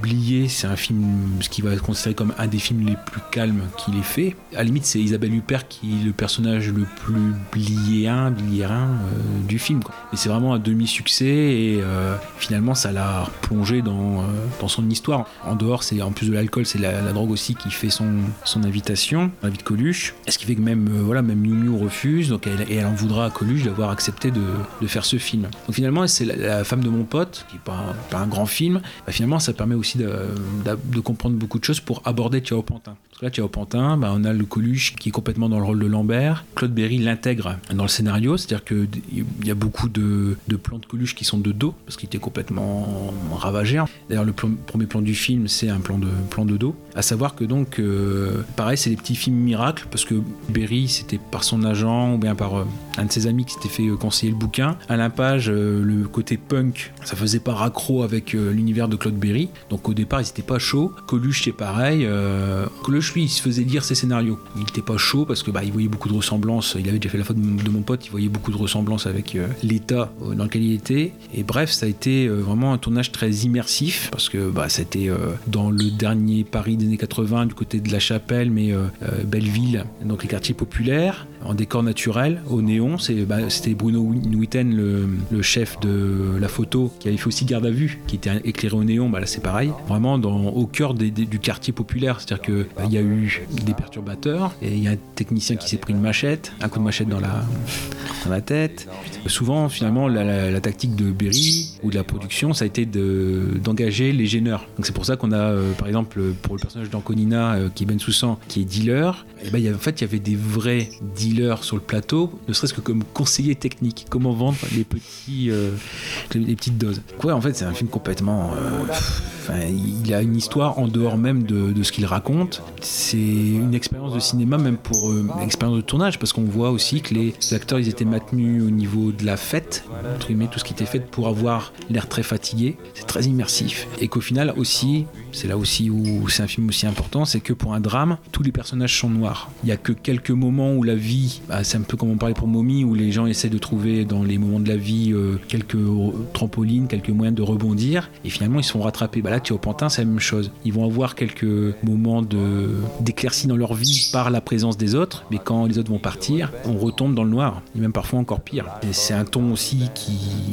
enfin, je, parlais de canicule parce que on est en 83, 84 pour canicule et 83 pour Ciao Pantin. C'est pareil, c'est euh, des films qui pourraient plus se faire parce que finalement après le quartier où ça a eu lieu, il a été complètement rénové. Donc finalement, euh, on ne trouve plus les lieux, les lieux de tournage. Bon bref, ouais, c'est j'en parle beaucoup. On Hmm. connaissait pas le contexte. Et maintenant qu'on on- on le connaît, bah c'est vrai que ça donne envie de, de le revoir une deuxième fois pour avoir euh, ce, cet environnement. C'est même aussi en sachant euh, ce qui va se passer. C'est un film en fait avec des rencontres improbables. C'est-à-dire que lui, euh, Lambert, qui a un passé où on découvre qu'il finalement il a été policier et que son fils, comme il était trop autoritaire chez lui, son fils bah, s'est rebellé et est tombé dans la drogue et a été victime d'une d'une C'est ce qu'il a fait donc quitter la, la police. Donc il est un petit peu entre guillemets soit c'est pas en rédemption, mais euh, voilà il euh, il vivote entre guillemets parce que voilà il est dans ce côté-là. Il a il a plutôt un côté on va dire facho ou ex-facho et euh, il, il est en amitié avec un, un dealer, mi-juif mi-arabe et finalement il retrouve dans Ben Soussan il retrouve un second fils. D'ailleurs, c'est pour, ça que ce qui va arriver, on, le reverra peut-être euh, plus tard, parce que c'est vraiment la moitié du film.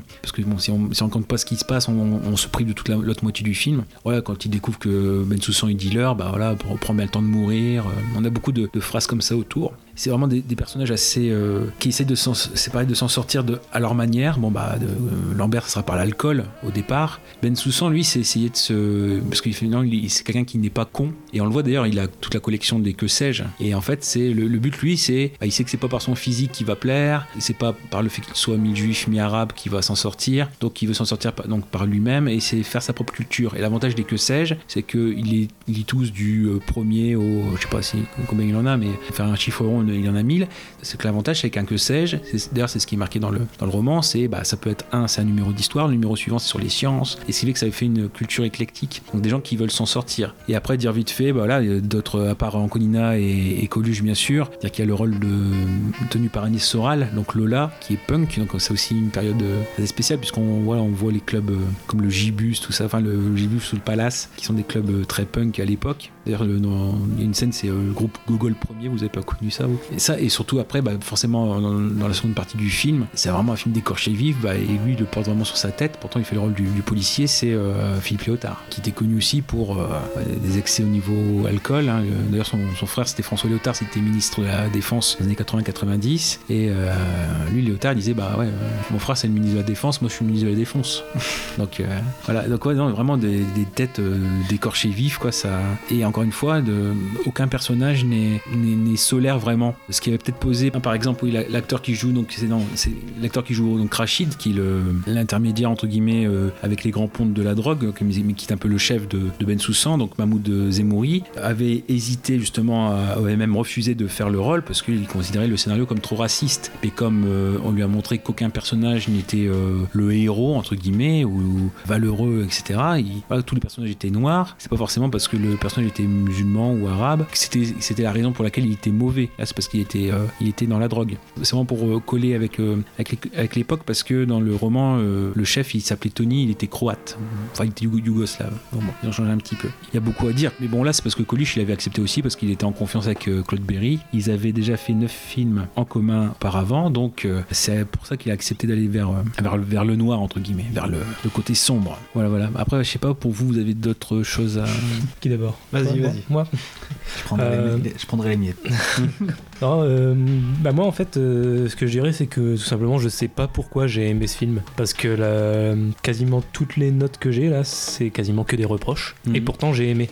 Et c'est ça qui est fort. C'est que, par exemple, euh, que Coluche, été un peu déçu parce que tout le monde forcément en parle. Oui, bah, c'est même à tel point que c'est devenu une expression faire son Ciao Pantin. Donc, du coup, je m'attendais vraiment à une performance absolument exceptionnelle, digne des plus grands. Et en fait, euh, je trouve qu'il joue très bien, il est touchant, mais je lui reproche de pas réussir à s'effacer derrière son personnage. Oui. Moi, en fait, quand j'ai vu Ciao Pantin, bah, j'ai pas vu Lambert, j'ai vu Coluche sérieux. Et c'est peut-être ça qui m'a un peu déçu. C'est que, ouais, en, en termes de jeu, j'ai rien à lui reprocher. C'est vrai que, franchement, il joue très juste. Et ça fait même bizarre de le voir comme ça, justement. Quand on le connaît en tant qu'humoriste dans des personnages très cons, ça fait, ça fait du bien de le voir, justement, euh, comme ça, très sérieux et jouer très bien. Mais j'ai vu Coluche.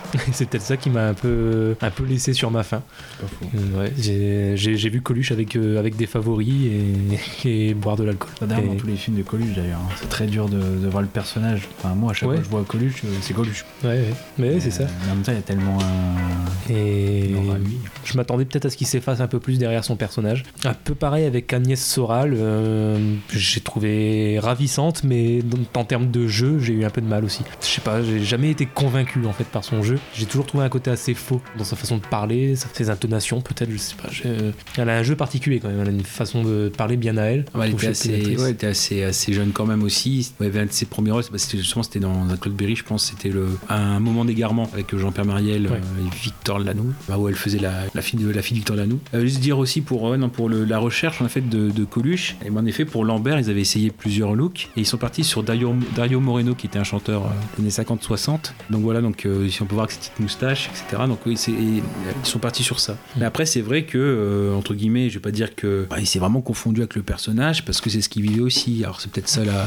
Généralement quand on est dans une mauvaise phase, on essaie d'en sortir. Donc là, c'est, c'est- il continuait comme ça à, y être. Agnès Sorel, c'est vrai que bon, euh, voilà, elle a peut-être euh, manqué encore peut-être un peu d'expérience, mais euh, bon, le côté punk, voilà, je vais pas dire dans ce qu'elle a à défendre, mais non, parce que finalement dans une partie du film aussi, elle a des une sensibilité à, à apporter. Ouais, alors par contre, justement, je dis, j'ai pas toujours été convaincu par son jeu. Par contre, j'avoue qu'au fil du film, elle joue de mieux en mieux quand même. Euh, vers la fin du film, j'ai quasiment rien à lui reprocher.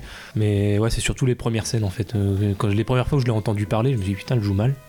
et, et en fait, ça va. Au fil du film, ça va. Finalement, euh, elle s'en sort plutôt bien. Après, pareil, j'ai peut-être été. Bon, là, on va passer encore une fois dans la partie spoilers euh, à partir de maintenant. Concernant la fin, euh, bon, de toute façon, tu vas nous en parler mieux après. Mhm. Moi, j'ai juste trouvé dommage, euh, un peu le même reproche que Kaza a fait juste avant pour Mommy, que toi, tu- disais que t'avais vu venir à des kilomètres la fin. Et là, moi, je l'ai vu venir à des kilomètres pour Ciao Pantin, justement. Mhm. J'ai trouvé pas très subtil, en fait, la façon dont elle était écrite, cette fin, parce que pour le faire mourir, le personnage, on a besoin qu'il soit seul. Ah bah tiens, comme par hasard, euh, Agnès Soral qui dit Ah, j'ai oublié mes collants. Hop, il, il se retrouve Ouais. tout seul. Bon, bah à partir de ce moment-là, tu comprends qu'il va se faire buter. euh. Oui, mais même, euh, je pense que tu comprends à partir du moment où euh, il bute pas entre guillemets le, le gros boss du quartier euh, au niveau de la drogue, qui lui crache dessus, qui lui montre son mépris. C'est à partir de là, voilà, il a, il a craché directement à la tête du boss et euh, à partir de là, c'était, c'était déjà fait. Puis bon, après, ouais, ça peut, ça peut être que des grandes phrases durant le film, mais bon, il y a beaucoup de choses où c'est, je m'en fous, je suis déjà mort. Euh, Là, Mhm. Depuis que mon fils est parti, je suis, je suis mort. Ça, mais,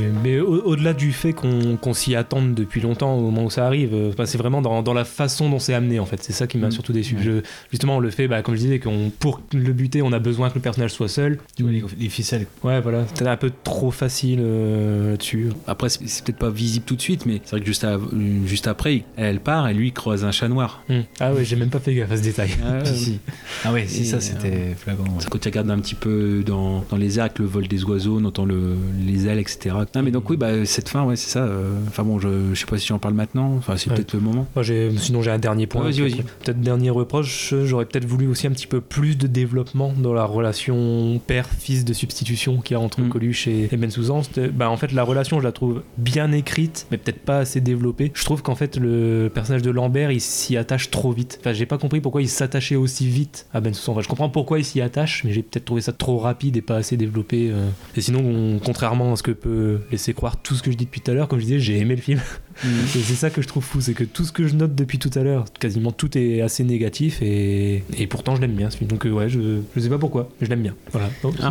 Non, mais tu voulais, tu voulais réagir par rapport Ah, par rapport, euh, par rapport à pourquoi peut-être il, il s'attache, c'est vrai que bah, si on prend la première scène du film où euh, euh, Ben Soussan est sous la pluie avec une mobilette qui est volée, qui ne marche plus, voilà, et donc euh, qui le voit un petit peu, et ça, ça annonce bien le, le film aussi où il y a ce rapport à la nuit, et finalement à son service dans la nuit, c'est un peu une lumière, euh, voilà. Donc il y a ça, ça. Il y a le fait que bah, euh, Lambert, quand euh, il voit Ben Sousa rentrer dans sa boutique, bah, il n'est pas dupe.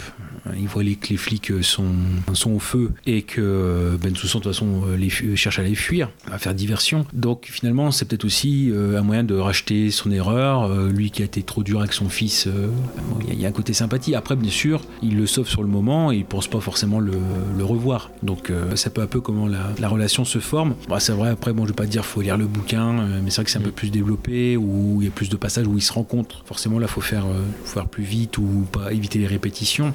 Bon, là, dans, dans le livre, à chaque rencontre, il y a quand même une petite euh, nuance en plus. Ouais, clairement, un- bah, dans, dans le livre, à la limite, c'est pareil, c'est le lien qui se fait assez, euh, la relation qui se fait naturellement. Souvent, il y a un passage chez, voilà, euh, Lambert ne sait pas pourquoi, mais voilà, il a été, c'est pas attiré, mais voilà, il, a été pris de sympathie ou il y a une sorte d'éclair avec Ben Soussan qui arrive dedans, façon de parler. Mais ça, c'est vraiment au début. Et ça, par contre, ouais, quand je dis j'ai découvert peut-être d'autres choses, ou c'est le fait d'avoir vu le film avant plein de fois, et c'est vrai que peut-être il y a des choses où peut-être je surinterprète, mais par exemple, la première image du film, c'est un, un feu, un feu tricolore sous la pluie. Ça commence au rouge. Donc moi, je sais pas, moi je l'associe peut-être à la couleur du drame. Euh, ça nous annonce peut-être ce que sera le film. Le vert, peut-être le retour de l'espoir. Donc, par exemple, pour Lambert, euh, l'arrivée de Ben Soussan dans sa vie, puis après qu'on repasse au rouge, et donc on retournera dans le drame. Je sais pas, moi, c'est, euh, c'est, ça m'a, comment dire, bah, je sais pas, c'est, euh, ta force, quoi, de, le connaître. Bah, on s'attache peut-être à des choses qui sont plus secondaires. Même, euh, comme on dans la partie spoiler, il faut dire bien sûr que Ben Soussan euh, meurt sous les yeux de Lambert au milieu du film. C'est-à-dire que il a peut-être trop abusé de, c'est pas de la bonté, mais Rachid donc veut lui faire payer le fait qu'il ait emprunté sa moto, qu'il lui mentit quelques fois. Donc déjà première chose, il se fait corriger une première fois par son de Mahmoud. Et la deuxième fois, c'est il se fait piquer en effet toute sa marchandise, ce qui fait que c'est beaucoup d'argent qui, lui manque. Avant d'aller voir euh, euh, Rachid et Mahmoud, il s'arrange quand même pour, avec Lambert, rassembler un maximum d'argent. Et en fait, on voit que le but, c'est clairement de le tuer parce que finalement, cette scène-là, je me suis dit, alors, dans le traumatisme qu'il y a, il y a la mort de Ben Soussan, parce que je me dis, le temps qu'il perd à arriver, on le voit arriver en mobilette, le temps qu'il arrive à taper au carreau Lambert, je dis, est-ce qu'il aurait pas mieux fait, euh, au taper au carreau, de rentrer dans la boutique, par exemple? Voilà, d'être protégé. Bon, après, c'est du cinéma, il faut forcément faire du drame. Donc, c'est Lambert, Lambert, moi j'entends- ça crier dans la nuit, euh, des fois, euh, je me réveille en, transpiration.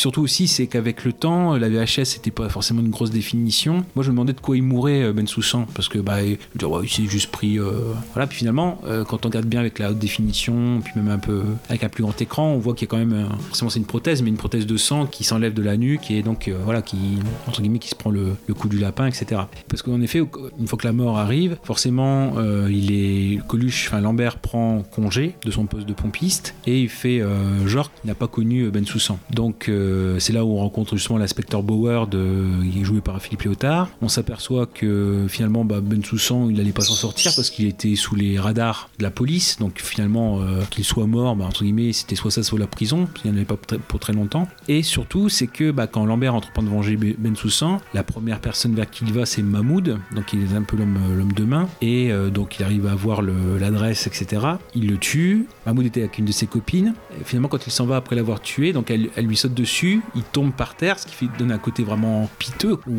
très miteux entre guillemets à, l'ambiance. Bon après voilà, euh, il arrive à se relever. Et quand on regarde bien, en fait, la façon dont il court, il a toujours les bras écartés et ça fait vraiment l'impression d'un zombie. Il a toujours la démarche d'un zombie, donc c'est comme si c'était quelqu'un en survie en fait déjà dès le départ par son la façon dont il a de, marcher, de se déplacer. Il a toujours les bras écartés, donc ça donne l'impression vraiment d'un zombie ou d'un homme en, qui en a vu pour très longtemps, mort entre guillemets, euh, comme il dit. Et la fin, oui, la fin en, elle-même, quand je dis que ça, bah, il y avait cette mort de Ben Soussan, il y a aussi la mort, enfin la supposée mort de Lambert, la dernière scène, puisqu'en effet, on ne voit pas qui tire, on voit qu'il se tourne, donc il se prend euh, deux balles dans le dos assez soudain parce que forcément ça on n'entend pas les voitures on ne sait pas qui tire bah, c'est là où en fait où je me suis euh, surpris en revoyant le film peut-être sur plus grand écran que euh, bah, certes il tombe il est dans la porte euh, cochère. Justement Agnès Soral arrive Lola arrive elle reprend le pistolet elle tire. Donc moi c'est pareil quand étant enfant bah, sur qui elle tire qui a tiré est-ce qu'elle a réussi? Donc pareil moi j'ai toujours demandé pourquoi est-ce qu'il meurt alors que voilà il est gentil etc et finalement quand on regrette bien ce, plan on voit quand même qu'il lève la main. Quand elle reprend le pistolet,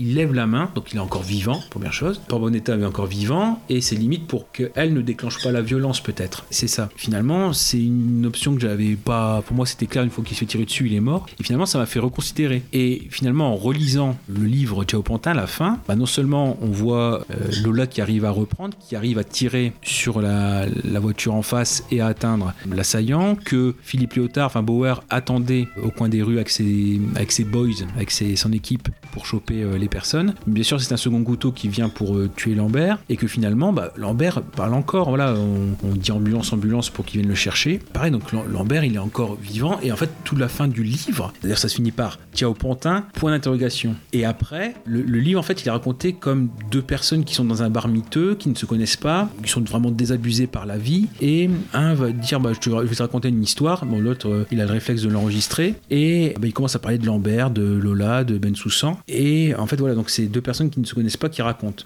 La fin, donc c'est voilà, Ciao Pantin pendant l'interrogation. Et à la fin, c'est na- le narrateur qui reprend, qui dit, qui demande à l'autre, bah, alors, et Lambert, il est mort? Et l'autre lui dit, bah attends, je vais pisser. Et il revient jamais. Donc en fait, on ne sait pas si Lambert est mort. C'est-à-dire que même dans le roman, c'est pas aussi définitif. Et finalement, peut-être ça aurait claqué un peu plus s'il était vraiment mort. Peut-être parce que quitte à faire noir, autant faire complètement noir. Comme quoi, on redécouvre des films euh, où ça nous donne notre, notre vision des choses. Donc je sais pas pour vous, vous pour vous, il était mort de toute façon. Ouais, bah, moi, Voilà. pas du tout envisagé euh, autre chose. Ouais, ok, ok. Après, c'est vrai qu'on n'a pas beaucoup parlé forcément d'Anconina. Ouais. Euh, Parce que je tiens à signaler que moi, il m'a surpris parce qu'en Conina, moi, avant de voir Ciao Pantin, en Conina, c'était juste deux films, savoir Star 80 et Camping 2. la vérité si je mens, non? Ouais, même pas. De quoi? Même pas la vérité si je mens. Je- Non, j'ai jamais vu, j'ai Hmm. jamais été intéressé par ça. Mais. Ah non, mais moi je l'avais juste vu dans Camping 2 et, et encore Star 80, je l'ai même pas vu en entier, mais je le connaissais que de là. Donc ça m'a surpris de le voir euh, bah, déjà jeune, et puis ben, du coup dans un rôle. euh, enfin, un rôle de grande valeur, j'ai envie de dire. Ah ouais, puis surtout c'est un peu bizarre parce qu'il avait 31 ans Ouais. quand il a fait le film. Bien sûr, on lui a dit bah voilà, tu fais euh, tu dis que t'as 22. Ouais. C'est vrai qu'il a un, un côté quand même assez euh, extrêmement attachant. Il y a le côté euh, où il, y a, où il va y avoir forcément ce parallèle entre Lambert et lui. Bon, forcément lui c'est pour euh, en, en Conina, enfin euh, Ben c'est pour plaire donc il se met les cheveux en arrière. Et Lambert qui quand il va faire son, son œuvre de vigilante, on va dire ça comme ça aussi, de vengeance, c'est ce qui va faire reprendre sa vie temporaire en main. Il a une tâche à remplir, ça a du sens. Il s'organise, il ne boit quasiment plus. Voilà, il a un plan très précis, il doit se lever à minuit moins le quart. On revoit que bah, autant Ben Soussan il se met les cheveux en arrière parce qu'il bah, a rendez-vous avec euh, Lola, et lui c'est il a rendez-vous euh, entre guillemets avec la mort. Bah, pareil, il se peigne. Il y a un côté propreté de la violence. Lui qui était une épave jusque-là, bah, il se reprend un tout petit peu en main euh, pour euh, accomplir sa mission. Voilà, voilà. Pour moi, c'était important aussi de vous, le proposer parce que, encore une fois, bah, comme, comme Goubi, tu l'as dit, c'est un, il, a euh, un statut de classique.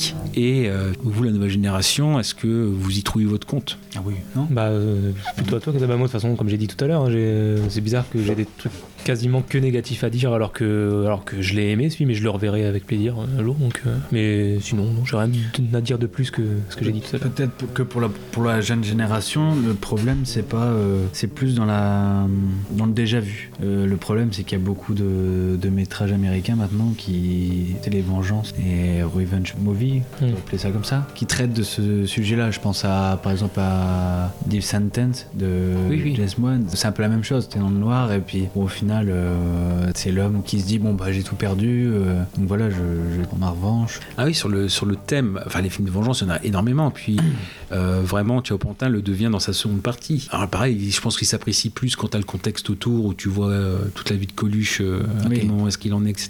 C'est pour ça que j'ai- vraiment apprécié ce, ce film. C'est- vraiment pour, le, pour Coluche. Ah oui. Il est, il est touchant. Enfin, déjà, moi, dans- je, je trouve que Coluche, dans tous ses films, que ça soit Mm. euh, dans tous ses films les, les- les plus comiques, il est touchant parce que je trouve qu'il y, a- il y a. Mais c'est aussi un problème, comme tu l'as dit, c'est que on voit pas le personnage, on voit Coluche. Et on a l'impression que tout ce qu'il dit, il le pense. Quand il fait ses l'inspecteur la bavure, les choses comme ça. Même quand il est très con, comme tu dis, il est touchant parce qu'il y a, il y a toujours de la gentillesse, en fait. Mhm. Euh, je sais pas comment expliquer, mais il est touchant. euh, Humain. il est humain, On- ouais, c'est ça ça, c'est exactement ça. C'est exactement ça. Et dans ce, et dans ce film-là, il, il est humain aussi, donc et donc on s'identifie rapidement à lui. Non, moi après ce que j'ai noté, à part par, euh, par Coluche, c'est la manière de filmer le, le quartier de Paris. Oui. Euh, Il y a, moi, il y a surtout un plan, euh, où moi je fais ma scène préférée ou mon plan euh, Mm. qui m'a le plus marqué. C'est juste le plan avec euh, Coluche qui traverse la route, la rue, et un surcadrage avec le- les, les- les- les bâtiments. Et à l'arrière, on voit le métro qui passe comme ça. Oui. Et moi, ça, bizarrement, ça m'a fait penser à, au pont de Brooklyn. Ah oui. De, il était une fois dans, ben, en Amérique. Amérique. Je sais pas si c'est tiré par les cheveux, mais moi tout de suite ça m'a fait ça m'a fait titre, tu sais. euh, Mm. et euh, j'ai trouvé, ben c'est rare que qu'on voit euh, Paris euh, filmé de cette manière-là, quoi. Mm. Même si c'est juste un quartier, même si c'est juste une rue, c'est filmé d'une manière. euh, Enfin, on dit souvent Paris-Ville Lumière, là. euh, Ah oui, c'est. On est vraiment dans Ouais, le c'était c'était voulu, ouais, c'était voulu. Il avait vu le métro, donc ouais, il fallait ce plan-là. d'une beauté. euh, Je veux dire ma scène préférée moi, c'est la scène de la baffe. Le moment où, où Lambert voit Ben Soussan euh, se droguer et qui lui fout une énorme baffe dans la gueule en disant Bah, tu te drogues. Et puis que Ben Soussan lui répond Mais chacun sa merde. Toi, c'est l'alcool, moi, c'est la drogue. Il y a une scène vraie, parce que. Enfin, c'est une vraie claque. Ah Parce que, euh, en fait, comme c'était filmé euh, en trois quarts, en fait, si euh, Coluche l'a joué fausse, ça se voyait. Donc, en gros, euh, bon, il y a un moment donné où Anconina lui dit Bah, vas-y, me, fous-moi une. Et là, il s'attendait pas à une telle, une telle force. Bah, il y a une, une top vite fait sur YouTube Anconina, Ciao Pantin, baf. il raconte en deux minutes la scène. Si, si, donc c'était une vraie et que, voilà, mais que choqué, il a dit Bah, voilà, faut que je me reprenne parce que, bon, je vais pas refaire une deuxième. Ouais. Donc, en fait, il a tout donné pour, pour euh, garder son, son personnage éveillé. Ah, et puis lui aussi, une vraie Ouais, baffe. mais du coup, je comprends mieux l'intensité de la scène. Bah, ça, ça la rend encore plus, Ouais, ouais. encore plus forte. C'est- vraiment ma scène préférée, du coup.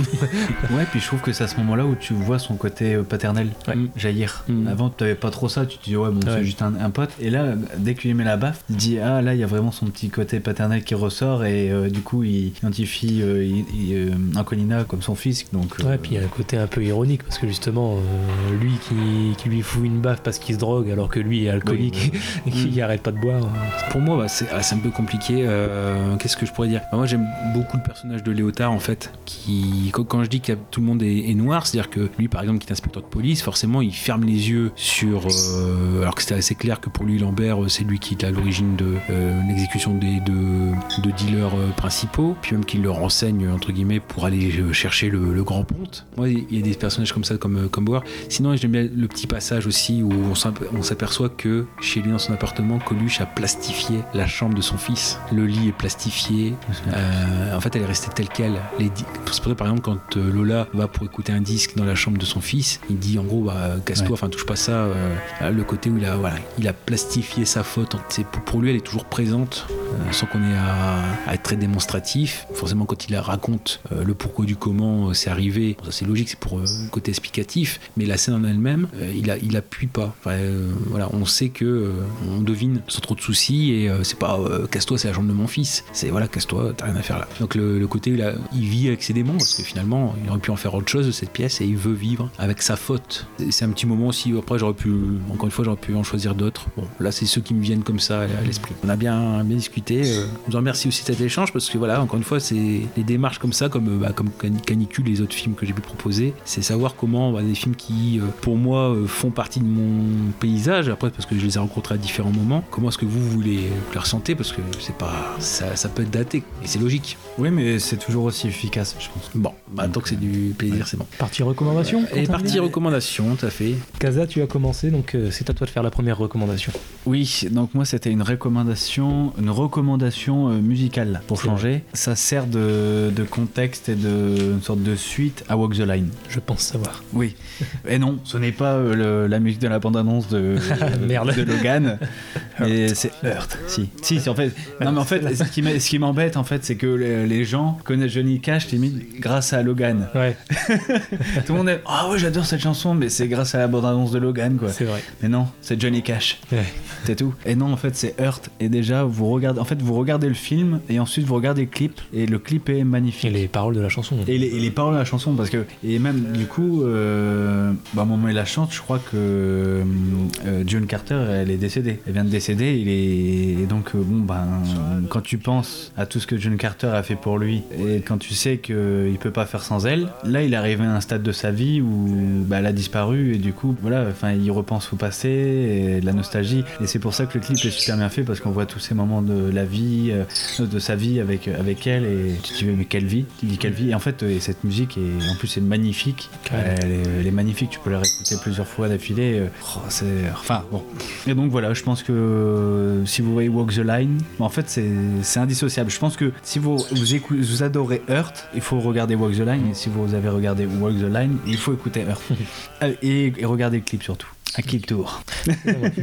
Alors, ma recommandation, bon, j'ai pris aucune note donc je la fais comme ça euh, à l'impro. C'est le film Detachment de Tony Kaye, sorti en 2011. Un Tony Kaye qui a fait très très très peu de films, mais qui à chaque fois euh, fait fort. Il avait réalisé American History X avant avec Edward Norton, donc qui était déjà un sacré chef-d'œuvre. Detachment pour moi, qui, qui est tout aussi bon, voire même peut-être euh, encore meilleur, avec Adrien Brody dans le rôle principal. C'est justement l'un des rôles qui m'ont fait adorer cet acteur, même s'il était déjà connu à l'époque parce qu'il avait déjà fait euh, Le pianiste et tant d'autres films. À bord du Darjeeling Limited, je crois qu'il l'avait déjà fait aussi. Enfin voilà, donc il joue, euh, pour faire simple, le, le rôle de Henry Bartz, un professeur remplaçant non, en lycée. Puis bah voilà, j'ai même pas envie d'en dire plus parce qu'en fait, je, bon, résumer le film comme ça, c'est bien. Je- faut pas forcément en savoir plus avant de le voir. Donc il joue le rôle d'un prof remplaçant dans un lycée, euh, dans des quartiers difficiles. Il va, se retrouver dans un lycée et on peut-être éventuellement dire aussi qu'il y a toute une partie de, de l'histoire qui est en lien avec son père ou son grand-père. Alors ça date, je sais plus. Ça doit être son grand-père, je crois. Son grand-père qui est dans un, hôpital et qui fait ses petites crises de temps en temps, petites crises de, folie, on va dire. Donc voilà, il doit gérer euh, à la fois donc ça,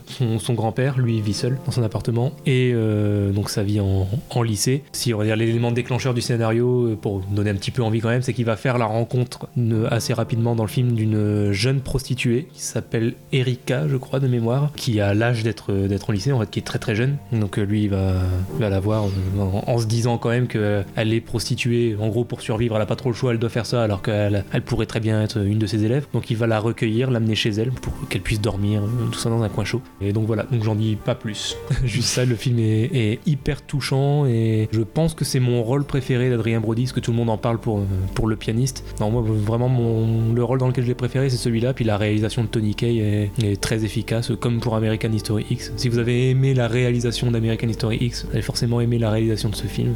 Oui, Et- noté 4 sur 5 hein, sur Allociné. Ouais, et sur Sens Critique, il doit avoir plus de 7 de moyenne aussi, je crois. Et- Ah ouais Ouais, non, vraiment, il est, il est pas très connu. Et limite, j'aurais pu le mettre en découverte aussi. Mais bon, là, on parle de drame et c'est un drame, donc je, le- je le case ici. Là, tu me donnes envie. Bon, moi, comme euh, je voulais quand même que vous ayez un minimum le moral, euh, je vous ai proposé Ciao Pantin, parce qu'à à côté du film que je proposer, bah, Ciao Pantin, c'est les Teletubbies. Euh, c'est Requiem pour un massacre, donc de 1985, d'Hélène Klimov, donc un film russe, oui, l'Union soviétique, et qui, oui, qui est sorti tout récemment, enfin ressorti euh, en Blu-ray chez Potemkin. Alors Hélène Klimov, c'est un réalisateur donc euh, russe, euh, dont Requiem pour un massacre était le dernier film, donc 1985, ça commence à remonter, et parce qu'en effet, il a des, c'était l'époque où quand même les, les films étaient quand même soumis à un gros contrôle en Russie, en URSS, et par exemple, il avait fait un film en 74 sur Rasputin, Rasputin l'agonie, et il est sorti qu'en 81, 7 ans plus tard. Et là, pareil, donc Requiem pour un massacre, ça décrit donc l'histoire, donc c'est en Biélorussie, donc en 1943, au plus fort de la, de la guerre et de l'occupation euh, euh, nazie dans les pays baltes, puis en- dans les territoires euh, soviétiques. Et donc on suit en effet un jeune euh, qui a 13-14 ans, qui s'appelle Fioré, qui va chercher d'abord à rejoindre la résistance, les partisans biélorusses, qui de son jeune âge bah, va se faire un petit peu écarter. Donc pareil, il va partir et essayer de revenir dans son village en compagnie d'une autre adolescente, Glatcha, et il redécouvre le massacre au sein de son, son village. Bref, c'est un film où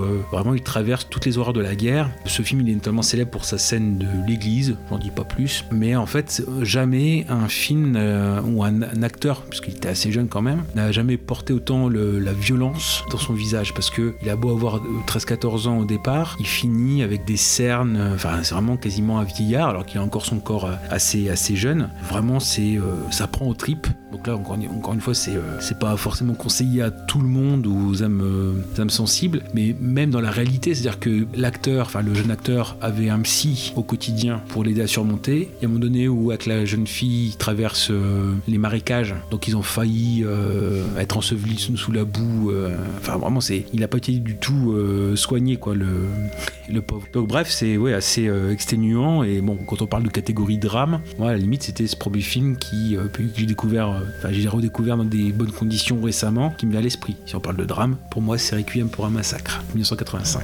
Je vous le conseille si vous voulez une, ex- une expérience un peu. euh, Ouais, mais ça fait, Extrême. ça doit faire à peu près 6 mois qu'il est dans ma liste, mais Ouais, ouais, j'attends bah de le voir justement dans des bonnes conditions. Ah, c'est ça, mais bon, donc oui, en plus, je dis, encore une fois, je fais pas de pub, on n'est pas, on pas payé, mais euh, voilà, il est ressorti chez, euh, chez Potemkin. Donc euh, c'est l'occasion de redonner un petit peu, surtout à un film qui lui-même est, par sa distribution, un film combattant, parce que voilà, la filmographie de- du réalisateur, c'est une filmographie de combattant, parce que voilà, pour que ces films sortent à l'époque, c'est assez dur. Donc on a de la chance de les avoir, autant en profiter. Très bien. Bon, bah, c'est à moi de conclure. Je conclue donc cette semaine donc sur cet épisode sur les euh, donc les drames. Bon, finalement, comment on est à la fin de l'épisode?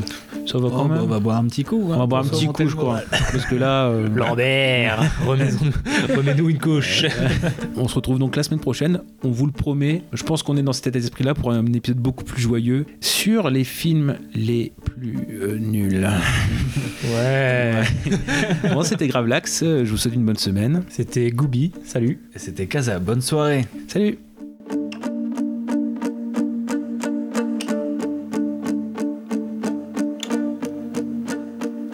Je vais te parler de Johnny, mais pas celui que tu crois.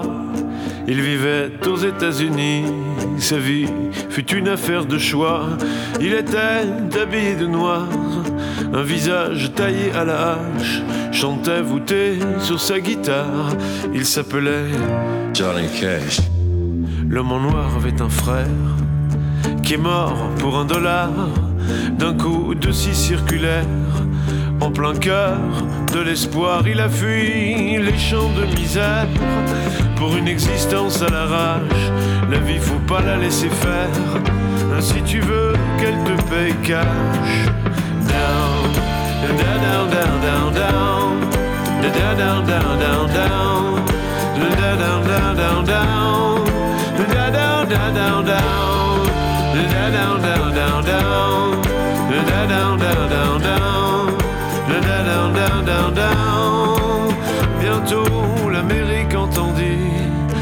de l'homme et ses paroles qui racontaient les insoumis, les rebelles et les nuits d'alcool avec le King et Jerry Lee. Il parcourut sans relâche les routes des États-Unis jusqu'à ce que son cœur lâche.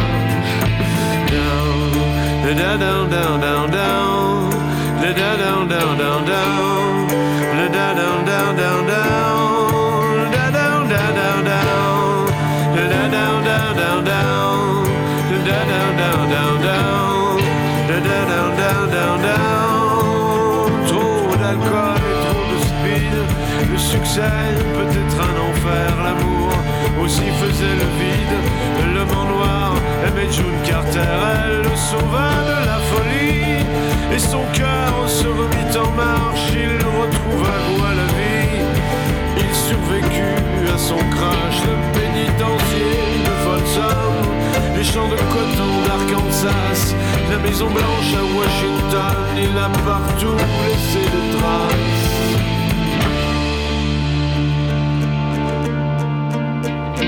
Quand June est morte, il l'a suivi. Sur terre, il n'avait plus d'attache. L'homme en noir auprès de Jésus-Christ. Oui, c'est bien lui, c'est Johnny Cash.